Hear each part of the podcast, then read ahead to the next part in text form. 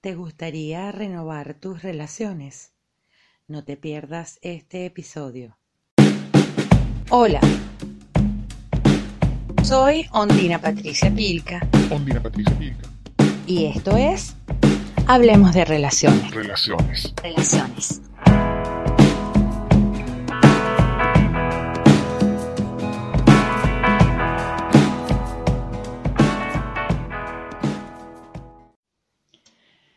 ¿Cómo desvincularnos de un hermano?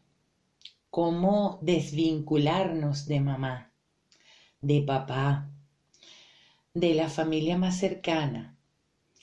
¿Cómo eh, desvincularnos de la familia de nuestras parejas? En realidad es bastante difícil tomar distancia y que no nos afecte esas personas que a lo mejor son complicadas, son las llamadas, entre comillas y subrayados, las, las, personas tóxicas, que no me gusta llamarlas tóxicas porque en el fondo todos somos tóxicos y, nuestra forma de verlos a ellos es, eh, que es muy tóxica y es en donde tenemos control y a donde podemos intervenir. Sin embargo, eh, nos rodean a veces este tipo de personas y, muchas veces son vínculos muy, pero muy cercanos, de los cuales se nos hace muy difícil desprendernos así, así hagamos todo lo posible por alejarnos de esas personas. Por ejemplo, dos hermanas, de pronto con una diferencia de edad de dos años, voy a poner este ejemplo, y mm, bueno, el trato con la hermana mayor fue distinto al trato con la hermana menor la hermana menor se sintió muy protegida, muy eh, consentida eh, y con muchísima más atención e incluso eh, mm, que ya rayaba en la sobreprotección. Y la hermana mayor, pues, bueno, nadie le, le paró mucho, nadie le puso mucha atención, nadie, mm, sin, ella sintió su interpretación de niña fue que nadie la protegió, sino que al contrario, eh, los familiares que podían convivir con ella, pues tenían como el permiso de hacer absolutamente todo con ella y ni mamá ni papá la protegieron. Estas dos hermanas crecieron odiándose, por un lado, pero amándose porque son hermanas. Y eso sucede muchísimo en esos vínculos con los hermanos cuando hay diferencias en las crianzas. Entonces, bueno, la hermana mayor definitivamente eh, creció, se convirtió en una adolescente, eh, la otra hermana también, y así continuaron conviviendo en la misma casa, pero eh, haciéndose mucho daño la una con la otra, teniendo una relación amor-odio muy fuerte y bueno, ya por último, se quedaron ellas dos solas y ninguna de las dos tuvo una red de apoyo eh, una con la otra. Cada una hizo su familia, tenía sus hijos, pero la una no contaba con la otra porque la manzana de la discordia que fueron los padres aún continuaban allí. Una vez que desaparecen esos, esos, mm, esos frutos de la discordia que son papá y mamá, porque, bueno, fallecen y ellas se quedan solas, entonces allí es cuando deciden em, ver cómo pueden reparar ese vínculo que estuvo muy fracturado durante muchísimo tiempo. Y esto es una historia real de dos hermanas que incluso, bueno, son dos hermanas que tienen muchos problemas, muchos trastornos de personalidad, dependencias, las dos muy, eh, como muy sufridas en el, en, el, en el ámbito de pareja. Una de ellas se divorcia, la otra continúa con, con el esposo, pero sin embargo entre ellas existe aún un vínculo muy de reclamo, muy de pelea, de conflicto, de diferencia, de separación, pero una sabe que necesita de la otra y necesita tener una red de apoyo y, el, y la única red de apoyo que le queda es esa hermana. Esto es, es un, un, ejemplo, pues, o una anécdota mm, tomada de la vida real, pero esto se repite mucho a nivel de algunas familias, sobre todo familias cortas, familias con, eh, que tienen muy pocos miembros. Y allí la importancia eh, cuando llegamos a ese punto, obviamente no podemos cambiar la historia, no podemos cambiar a nuestros padres, no podemos cambiar la forma como tal vez mi hermana interpretó esa historia. Eh, y hay que tomar la decisión de perdonar, hay que tomar la decisión de renovar esa relación. Y este es un ejemplo, pero esto lo podemos llevar a cualquier relación que nos haya causado mucho dolor en el pasado, que consideremos que aún estamos heridos, que esa persona no, no, no, o sea, no se puede desaparecer del planeta para yo estar cómodo y que eh, de cierto, en ciertos momentos o en ciertas etapas esas personas vuelven a aparecer en nuestras vidas solo para recordarnos que tenemos una tarea pendiente, solo para recordarnos que tenemos algo que sanar, no en ellas, sino en nosotros. Hay un término eh, que es muy utilizado por los budistas, que es la compasión.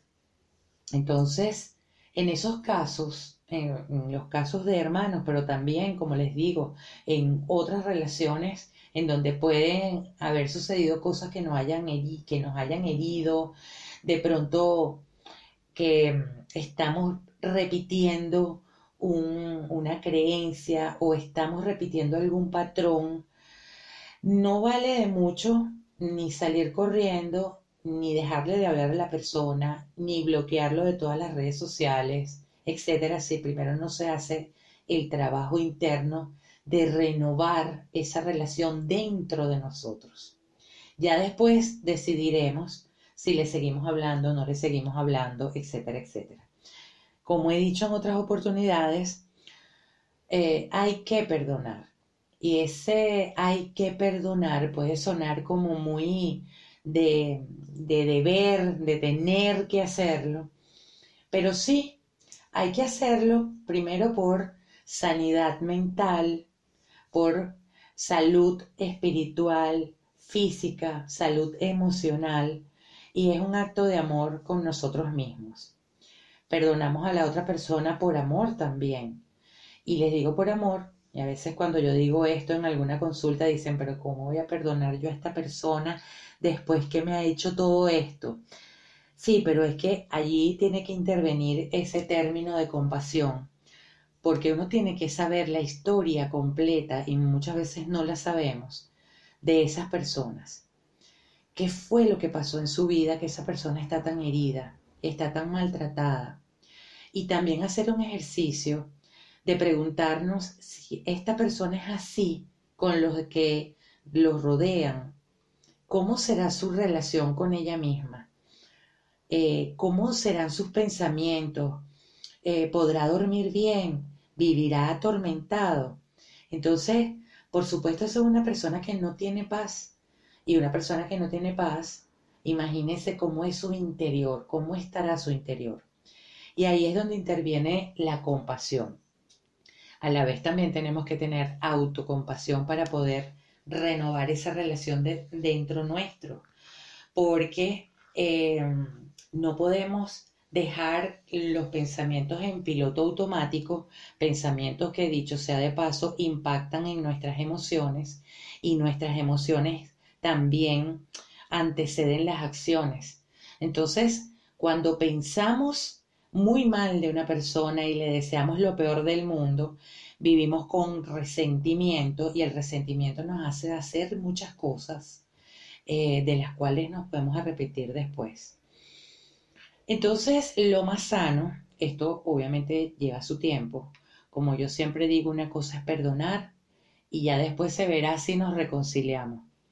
Pero el perdón sí es absolutamente necesario con nosotros y con las demás personas, porque ahí está la liberación.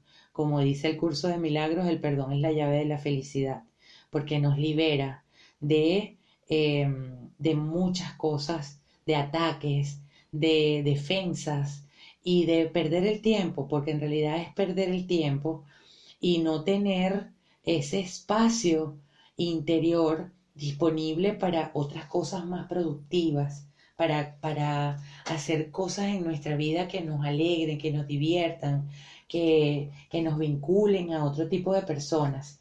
Mientras estemos allí en ese círculo vicioso, es difícil que nos lleguen otro tipo de relaciones. Por eso es importante sanar. El perdón lleva tiempo, por supuesto. Nadie dice que uno puede perdonar de la noche a la mañana. Y cuando escucho personas que dicen, no, pero es que ya yo perdoné, ya yo eso lo olvidé. Bueno, ojo, porque pudiéramos estar en presencia de hacernos los locos frente a la herida para que no nos duela y pretender que ya perdonamos y resulta que eh, es de la boca para afuera porque seguimos pensando igual, seguimos sintiendo igual y seguimos teniendo las mismas actitudes con esas personas que en algún momento, por alguna razón o por su propia historia, nos dañaron sin, que, sin querer. Y digo sin querer porque en el fondo todos somos inocentes y lo que estamos es muy heridos y llenos de capas y capas y capas de un pretender ser que nos han hecho, bueno, construir muros frente a los demás. Y esto de una u otra forma nos toca a todos. Una vez que nosotros podemos lograr perdonar, allí, bueno, estudiaremos si nos reconciliamos o no nos reconciliamos. Muchas veces no es necesario reconciliarse, sino simplemente dejar en libertad a esa persona. Pero renovar nuestros vínculos implica esto, implica esos pasos, implica perdonar, implica aplicar la compasión, implica pedir a la divinidad tal vez que nos que nos muestre cómo ver a esas personas de otra manera. Verlas ya no desde el miedo, sino desde el amor. Eh, no atacar y no defenderse, sino no importa lo que haga esa persona, ya no te duele, ya no tienes necesidad de atacar, ya no tienes ni siquiera necesidad de defenderte. Más bien, y se los digo por experiencia, más bien uno los escucha, o los ve haciendo determinadas cosas y ni siquiera el juicio sale.